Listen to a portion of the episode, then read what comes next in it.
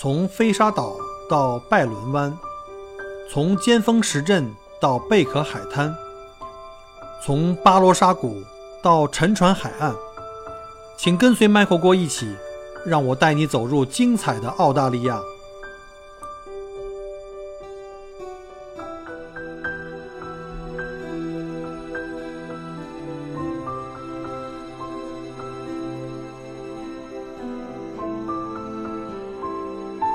各位听友，大家好，欢迎再次收听麦克聊澳洲。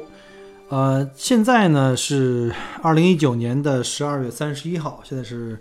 呃晚上十点十四分啊，再过不到两个小时，那澳大利亚的墨尔本呢就率先啊，不不是率先澳洲啊，是率先比国内要快三个小时就先进入到这个二零二零年了。呃，其实本来呢是想利用这个。二零一九年的最后一天呢，想给自己做点总结，顺便呢也向各位听友们啊说一些祝福的话。呃，结果呢，今天其实呃，你们现在听到这个节目的时候，应该是一月三号啊，我现在是十二月三十一号，你们应该听到节目已经是一月三号，因为我是每周五来更新。其实一月三号的节目，甚至这个一月十号的节目我都已经准备好了，也录好了，呃，已经上传了。但是呢，因为这个。众所 众所周知原因吧，大家可能最近也看了哈，圣诞节期间，在十二月二十五日，啊，本来我是那天已经录了同样一期，就是类似的节目，讲这个澳大利亚我们的就医的这个体验，对医院的资源啊，对这个医生护士给我们的反馈啊，就这个感受啊，我录了两期节目，本来是想在三号跟这个七号，呃，不是三号跟十号去放。结果呢？我们知道，在圣诞节期间啊，朋友圈已经完全被刷屏啊！大家都知道什么情况？就是这个北京民航医院杨文医生的这个被害事件啊，就占领了整个这个新闻的这个头条。在本该欢乐祥和的这个平安夜啊，一位在临床一线兢兢业业工作了二十七年啊，对病人。细致温和著称的一个女医生，竟然被患者家属用最残忍的方法割喉了啊！割喉杀害。哎，这个二零一九的最后一天，没想到是在这种特别压抑、特别这个无以名状的一种悲愤啊中间度过的。其实从二十五号那天就一直在关心、在跟踪这个情况的发展。嗯，朋友圈里啊，还有各个群里都在转发这些呃新闻啊，包括一些现场的这个呃闭路电视的一些录像，但是实在不忍心打开那个录像，看不了。这个凶手的手段之残忍，令人发指。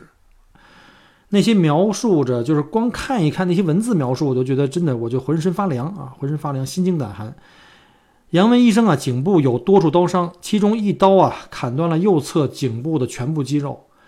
砍断了这个食管啊、气管啊，还有颈内的静脉，还有这个颈总动脉。知道这种情况基本上是很难抢救回来，以及通往身体的神经啊，就连这个颈椎骨都已经断裂了，这哪还是割喉啊？这明明是砍头。凶手行凶的原因啊，据说是因为啊，认为他认为这个杨医生啊没有把他这个身这个九十五岁高龄啊，而且是脑梗后遗症，长期卧床，而且用鼻饲的方法啊，还是呢恶性肿瘤晚期的这个老妈要给治好。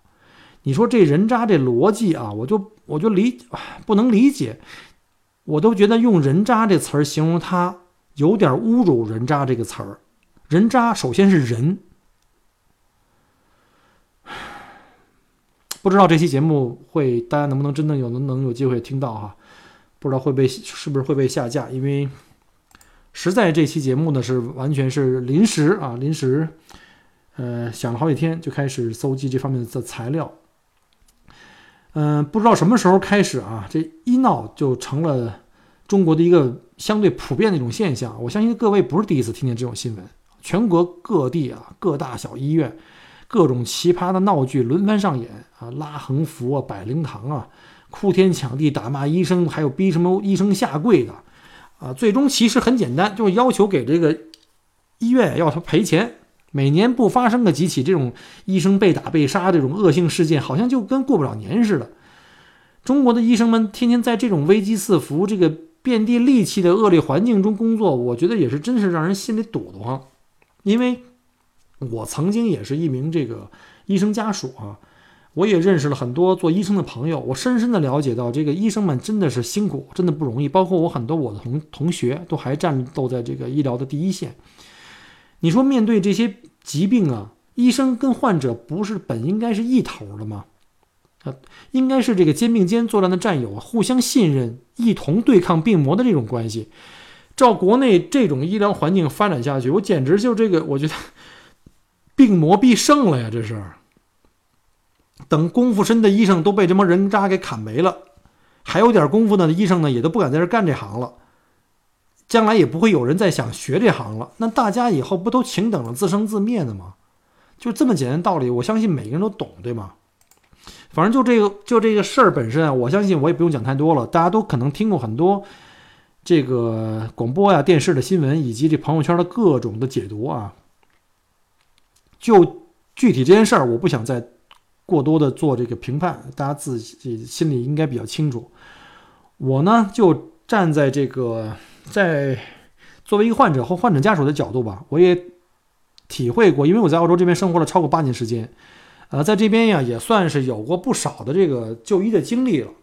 呃，家里的比如说因为老人这身体不好啊，然后那个去看什么家庭医生啊，各种的这个专科的医生啊，什么急诊啊。还有，甚至陪这个家人去做手术啊，然后出入公立医院、私立医院，我都拜访过，也都体验过。啊，本来我就是说，本来是写了两期啊，这个节目已经录好了上传，结果因为这个事件，我就想把他们先推一推，我先把我心里话先说一说，真的不吐不吐不快。今天我们就来讲一下关于澳洲这这边的这个啊医患关系哈，总体来讲。我在这边生活的八年来的时间，我看到的东西来讲的话，这边的医患关系明显还是非常和谐的，基本上都会不急不躁就把问题给解决了。这个反正后面两期节目呢，大家也可以去详细了解一下。我们后面呃从这个十号还有十七号，我会把这个我在澳洲这几年的这个所有的就医哈，包括从 G 看家庭 GP，还有看这个专家医生。还要去体检，还要去什么住院、手术各方面的这个体验，我给大家讲的比较详细啊，大家呃感兴趣可以收听一下。那因为这次呢，就是国内发生了这次杨文医生被害的这个恶性事件呢，我也好奇啊，就是顺手在网上也搜了搜，想看看就是我一直以为这个非常和谐的这个澳洲啊，是不是也存在过这种，或正在存在着这种就是医闹啊，这种这种所谓的这种这个对医生护士的这种这种袭击事件。结果呢？这不搜不知道哈，一搜还真吓一跳。感情这医闹啊，不是中国特产，澳洲的医闹也是真不少。比如说哈，举几个例子啊，最近比较恶性的一个伤医事件，就有这个二零一七年六月哈，在墨尔本的 Box Hill 医院门口啊，大家一听了 Box Hill，以前听过我节目的人都知道哈，这不是我们传说中的曾经的华人的医中心嘛？呃，这有一个医生啊，叫做史德曼，叫 Patrick Stegman。呃，这个医生啊，因为在医院大门口劝阻一名年轻人不要在医院正门的门口吸烟啊，这是非常非常对的一件事情啊。就因为这件事儿，遭到了这名年轻人的暴打，不幸身亡。还有同年，在皇家墨尔本医院，有两名护士遭到一名六十岁的患者持刀这个挟挟挟持啊，这个非常厉害了已经。这属于这个这个持械了已经，以及二零一四年墨尔本的华裔外科医生 Michael 王被疯狂的患者啊用小刀啊捅了十四刀，这就相当相当恶劣了。这几个啊还只是我上网搜了一下发生在墨尔本这范围的，看起来在这方面啊这澳洲和天朝我觉得也有一拼。呃，不过想想也是哈，你想。林子大了，什么鸟没有啊？对吧？什么人渣呀、疯子呀，又不是中国特产，跑去这个扰乱医疗秩序的，不就是医闹吗？而且呢，在这个澳大利亚有不少这种什么吸毒啊、酗酒这种，因为这种原因啊，进入的这个医院的病患啊，这种人都不太正常。这些人基本上都是属于这个暴力伤医的主力。根据联邦政府的数据显示，医院工作人员因遭到袭击而获得赔偿的几率啊。是在所有的工种里面排名第三啊，仅次于警察和养老院的工作人员。你看一看啊，警察当然是工作在这个抗暴第一线，肯定是最危险的。竟然第二名是养老院的工作人员和医生啊，这还是挺危险的职业。我看网上写啊，皇家墨尔本医院仅在2017年一年之内就发生了将近7500起的暴力事件，你没听错啊，2017年一年就发生了将近7500起，很恐很恐怖，对吧？但是是这样的啊，嗯，大家对这个暴力的这个这个事件的这个定义不太一样，有的时候呢。就是大声的向医生讲话啊，这个瞪眼，是吐口水或骂街，这就已经算暴力事件了。所以这种情况，大家可能分析一下啊，可能在中国这不不太像哈。其中九起为严重暴力事件啊。有句话说哈，有人的地方就有江湖。看来这句话可以总结成为：有医院的地方就有医闹。既然有医院的地方就有医闹，可见这是一个世界性的普遍问题。我相信在其他的发达国国国家也会有，加拿大、美国。甚至欧洲的一些国家，那么关键的问题在于，作为政府，作为医院，就有责任从这一次次血的教训中总结解决问题的办法，而不是就这么放任一了了之，过去就过去了。必须得把这个落实的这种问题呢落实到实处，对吧？把解决方案得总结出来，能够彻底保障医护人员安心工作的有效措施，必须落实下来。呃，才是这一起起恶性事件之后，大家最希望看到的结果。你不能每次都重新来一次，然后每次我们都这个化悲痛为力量，每次都来这么一次，十年如一日，这肯定不行。澳洲政府呢，在解决暴力伤医方面呢，有什么行动呢？具体行动可以看一下呢，我给大家分享一下啊。比如前面提到那起，二零一七年六月份那个墨尔本的外科医生啊，就是史德曼那个医生，在医院门口遭到那个年轻吸烟的那个年轻男性啊，这个遇袭身亡的这个事件发生后。为了应付同类暴力的事件啊，这维州政府立即决定增加医院的安保人数的这个数量。维州的这卫生厅的这个厅长的这个轩尼斯啊，事后呢也是立即宣布，州政府每年将额外投放六百七十万澳元，为省内就是我们维州呃内的四十四间医院增聘一百二十三名全职的保安人员。这个公共医疗机构叫 Eastern Health 的总行政总裁这个 David Plunkett 也曾经表示，这史德曼医生啊遇案遇袭案呢，促使了机构呢，就他们机构呢成立了这个叫职业暴力专职小组。他指出，这个遇袭案发生了以后啊，医护人员均表示对自己的安危很担心，所以呢，我们将拨专款来增加这个保安人员的数量。呃，维州政府呢表示呢，病人在这个候诊区的这个整个候诊区要重新进行设计和改造。随后呢，将有六十个医疗机构重新获得政府的这个拨款资助，安装什么报警器啊、闭路电视啊、可控大门啊、声光及保安系统。另外，在当年九月，维州还实施了一个叫做“灰色警报”啊，叫做这个 Code Gray 这个系统。这样，医护人员就可以在受到威胁的早期啊发出讯息，然后呢，医院相关相关的保安人员甚至警察就可以实施有计划的保护措施。那后来呢，我仔细研究了一下这个关于这个灰色警报哈，我在这儿呢给大家来分享一下这个什么叫做这个灰色警报。感觉国内的医院啊，应该最好也沿用类似的这种这种体系和管理的这种机制。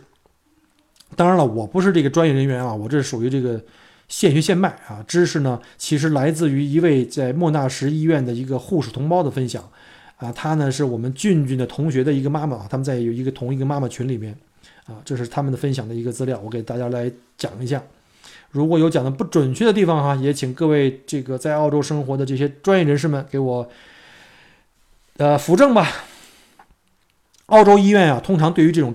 突发状况。突发状况都会有这个相应的这个应对的程序跟措施，而且有相应的这个叫 response team，就是我们叫响应小组。比如说，针对红色代码，我们叫 code red，代表这个火警出动了。那蓝色代码叫 code blue，代表医院内有人心跳呼吸剧停，这时候就要有一名医生、一名护士、一名 CCU 的这个护士和一名麻醉医师组成的这个紧急小队、小分队，哈，就会出现呃出动进行抢救。而这个灰色代码叫 Code Gray 呢，呃，也就是说，所谓这个这个灰色警报，代表有病人或者病人家属有暴力倾向或者这个言辞激烈啊。记住哈，在澳洲言辞激烈，对着医护人员声音大了，这语言有暴力的这种倾向的时候，就已经算是这个呃，说设为这个灰色代码了啊，就属于这个有威胁倾向了。这时候啊，会有六名保安出动保护医护人员。另外呢，还有一个更高级的，叫做黑色代码，叫 Code Black。这个黑色警报啊，或者叫黑色代码呢，是这个灰色警报的这个升级版啊，代表这个人呢有有对这个医护人员有这个人身安全的这种隐患啊，或者他持有凶器威胁到这个医护人员，这个时候就会有荷枪实弹的警察和保安人员出动。澳洲医院的这个 Code Grey 跟 Cold Black Team 一般就是在这个医院的急诊室待着，为什么呢？因为急诊室啊。是这个暴力伤医的高发科室啊，所以他们在这儿待着。但是整个全院哪个科室需要支援，这个医院的总值班和快速反应团队会第一时间赶到现场。所以，如果我们去一个大的医院啊，在澳洲啊，会看到经常会看到至少有两位警察啊，我们叫 police officer，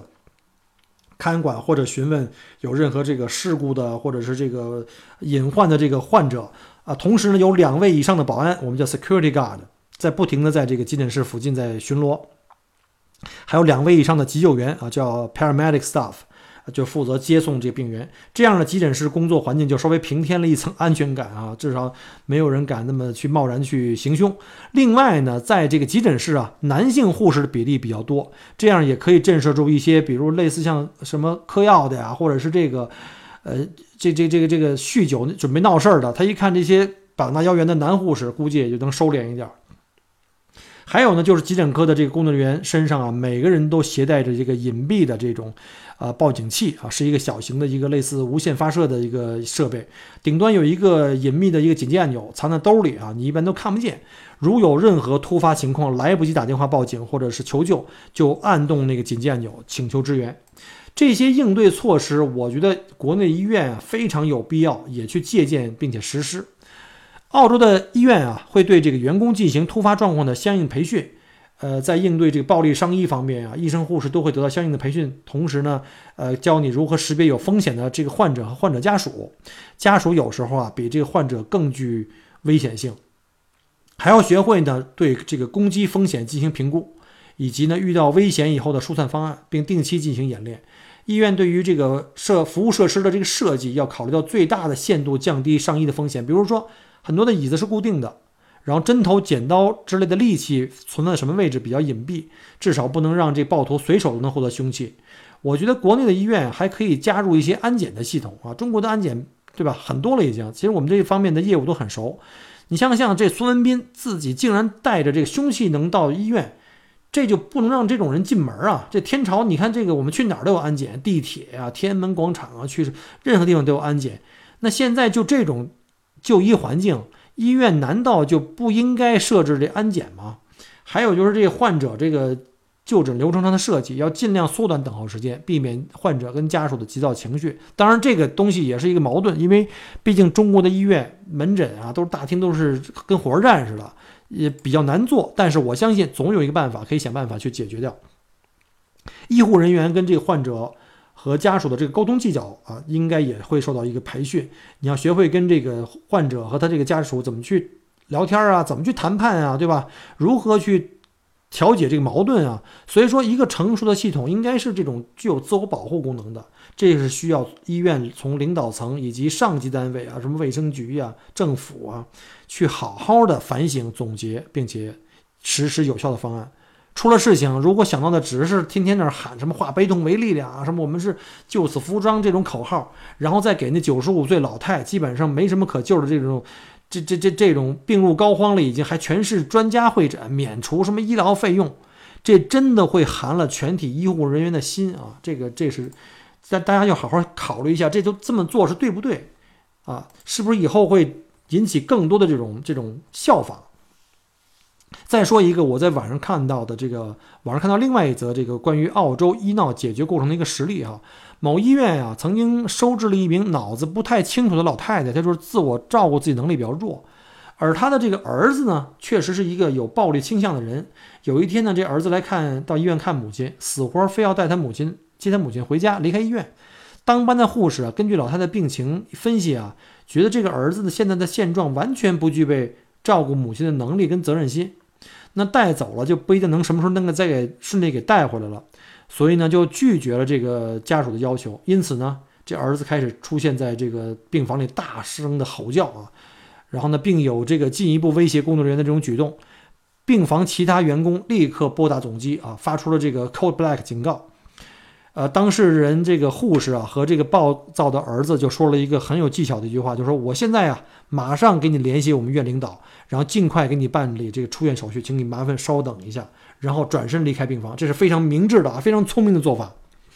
然后其他员工立刻把其他的病人啊劝回各自的房间。一两分钟以后，三名保安同时出现在病房，上去询问情况。当时这个暴力倾向这儿子啊，见人多势众啊。不多久，他就改变口风，就说：“那我就先不接我妈回家了，然后自己就跑了。”但是呢，没过多久啊，这哥们又来了，反复出现在医院，反复上演同样的这个戏码，执意要将他的母亲呢带走办理出院手续。医院接受到这个接受到这个无数次的这个这个工作人员的这个事故报告以后，于是忍无可忍，报警，并将次这个数次啊闹事的这个所有的这个录像啊书面证明一起交给警方。警方通过向法院申请。剥夺了这位啊，这个这个这个母亲的儿子的监护权啊，只批准儿子在某天某些日期的特定的时间来探视他的母亲啊，其余时间绝对不允许靠近医院五十米的范围。任何人如果在医院五十米内看见此人，就有权报警。医院且下发了通知，在儿子允许探视期间内，只要儿子进入到医院，所有护士立刻离开附近病房，可以不用回答这个人问的任何要求。并且由医院的负责人出面与儿子交谈，并带他去看他母亲。时间一到，立刻要求离开。如果不离开，马上执行 call black 和报警。啊，最后这老太太最后还是在医院去世了。但是呢，因为他们整个流程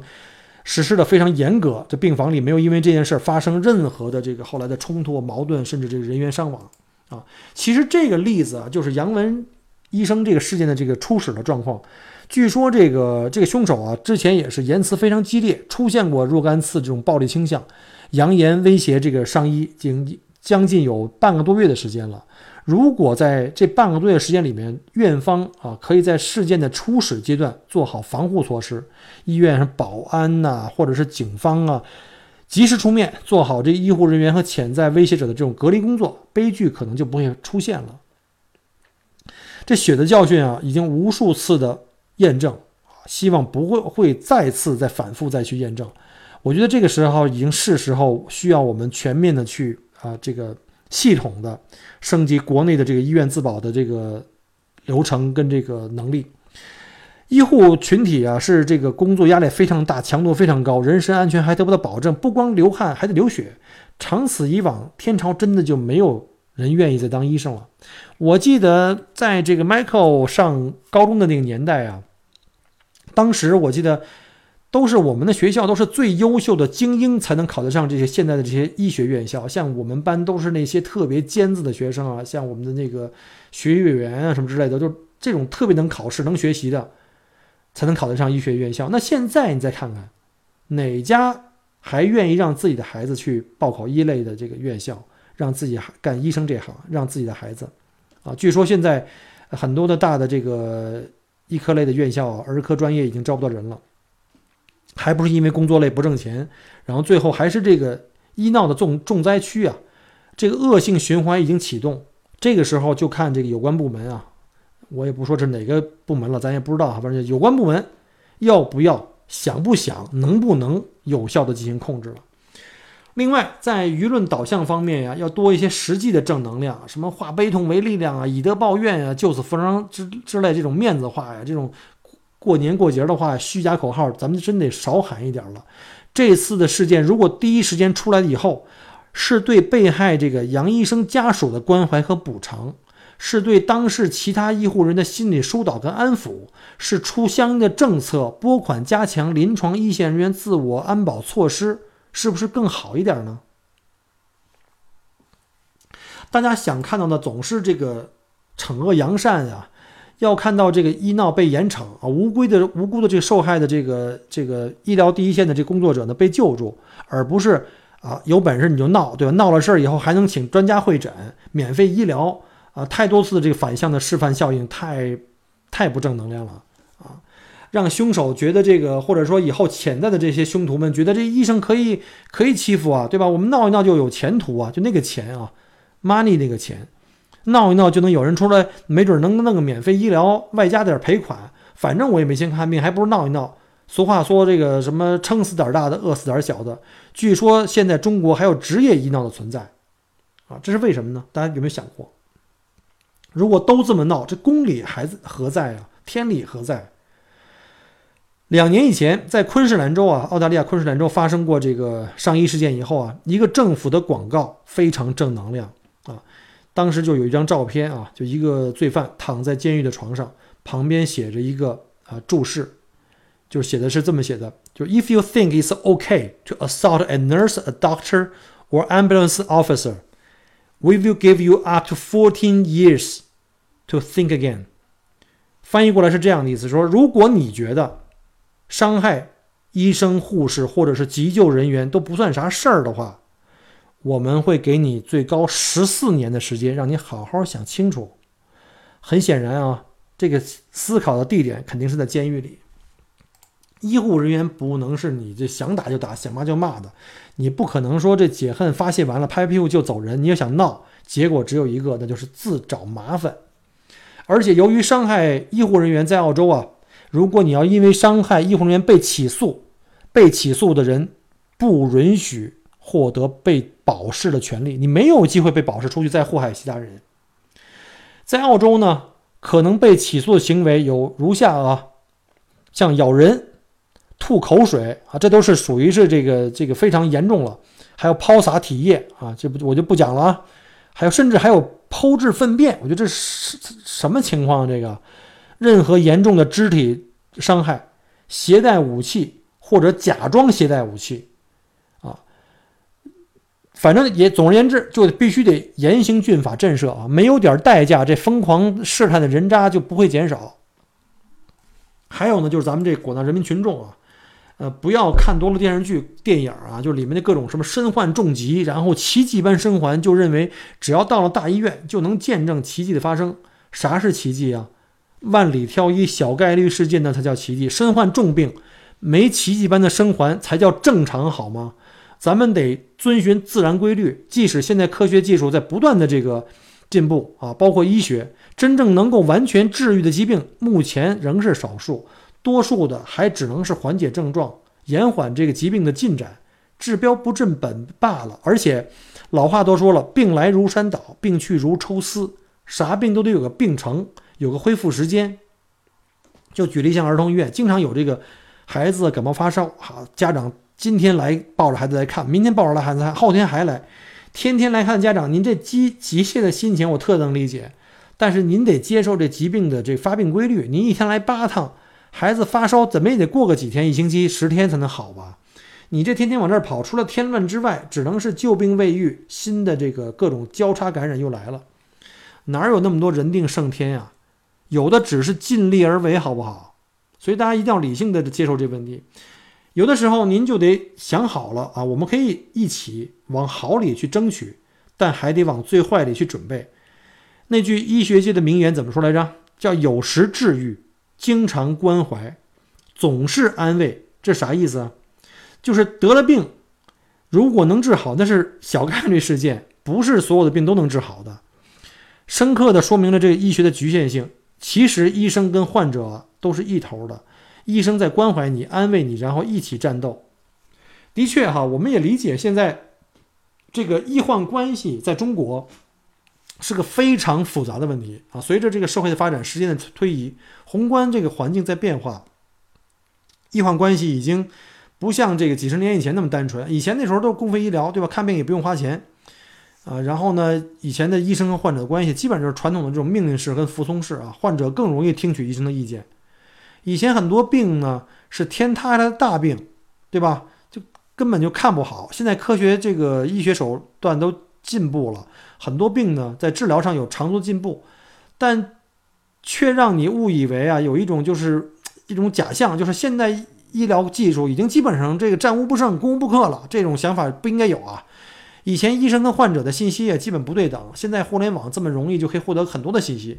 嗯，也出现有很多问题，很多人就误以为我上网查百度啊，有度娘就能治我的病啊，对吧？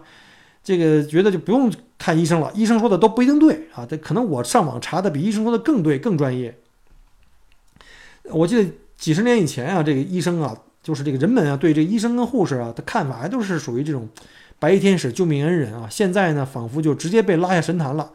变成了这个白大褂服务员啊。再加上这个医疗改革的这个产生的一些深层次上面的一些问题啊，这个这个细的东西就不讲了。这个讲太多的话，这节目早晚有一天会下架。确实让人觉得这个看病贵、看病难，医护群体呢被迫背了不少黑锅啊。大家如果真正分析一下后面的原因，你就知道这个。病根在哪儿？但是医疗服务绝不等同于其他普通的商业服务，人们还是应该保持对着这个生命和健康的敬畏。医生和患者之间的关系应该更趋向于医疗的这个伙伴关系，同进退、共命运才是共同抵抗疾病的正途。今天呢，这个情绪不太好啊，就是今天也是很累，因为呃这一。段时间是旺季，天天在带团。今天刚从大洋路回来，回来以后呢，就开始把之前搜索的这些资料啊整理一下，然后呢，想利用这期节目呢跟大家讲一讲。然后反正也是不不吐不快吧，反正也不知道最后这个节目的结论啊上去以后会不会很快就会下架。反正不管它了。说完以后，希望大家能够呃给大家一点点醒，或者说能够大家有一点唉。感感悟吧，就是如果您觉得这节目对您啊有帮助，或者您觉得这个确实您同意我的观点，这这个我很感激。如果您啊抱有不同的看法，麻烦给我留言，给我反馈啊。但是上来就去这个扣帽子，甚至是这个骂的哈，因为之前也有一些不知道是什么问题，这脑子是不是有问题？不管什么节目，不管是请了什么嘉宾，上来就开始这个到处去。骂呀，贬损啊，像这种不是正常来沟通的。你不同意我的观点可以啊，还是那句话，我可能也不同意你观点，但是我誓死捍卫你讲话的权利。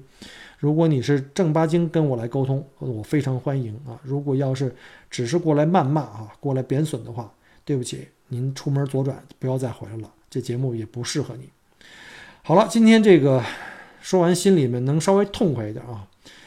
呃，真心希望以后不要再听到任何啊这个医护人员承受暴力啊，甚至惨遭杀害的这些新闻。希望全社会、政府跟相关部门从这一次次的这个骇人听闻的事件中，找到真正行之有效的实际办法，啊，还广大医护人员一个安全的工作环境，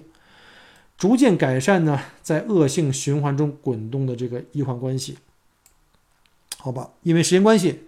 今天就讲到这里啊！二零一九年的最后一天啊，希望